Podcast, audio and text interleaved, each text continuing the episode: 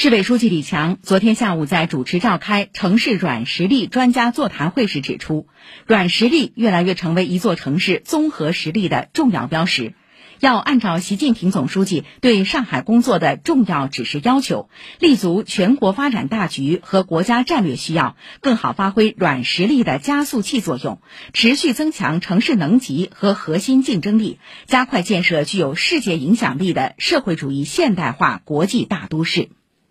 座谈会上，有关高校和研究机构负责人、专家学者熊业之、王占、周振华、杨辉、何万鹏、符湘林、胡建、陈胜来、徐建先后发言。李强认真倾听记录，与大家深入交流讨论。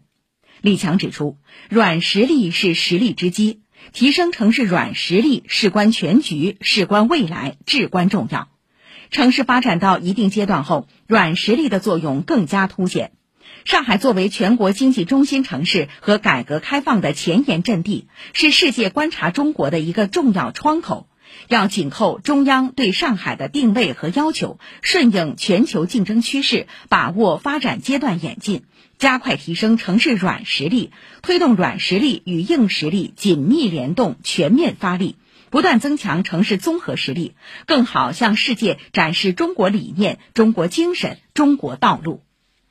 李强指出，要大力弘扬社会主义核心价值观，大力弘扬海纳百川、追求卓越、开明睿智、大气谦和的城市精神和开放、创新、包容的城市品格。市领导诸葛宇杰出席座谈会。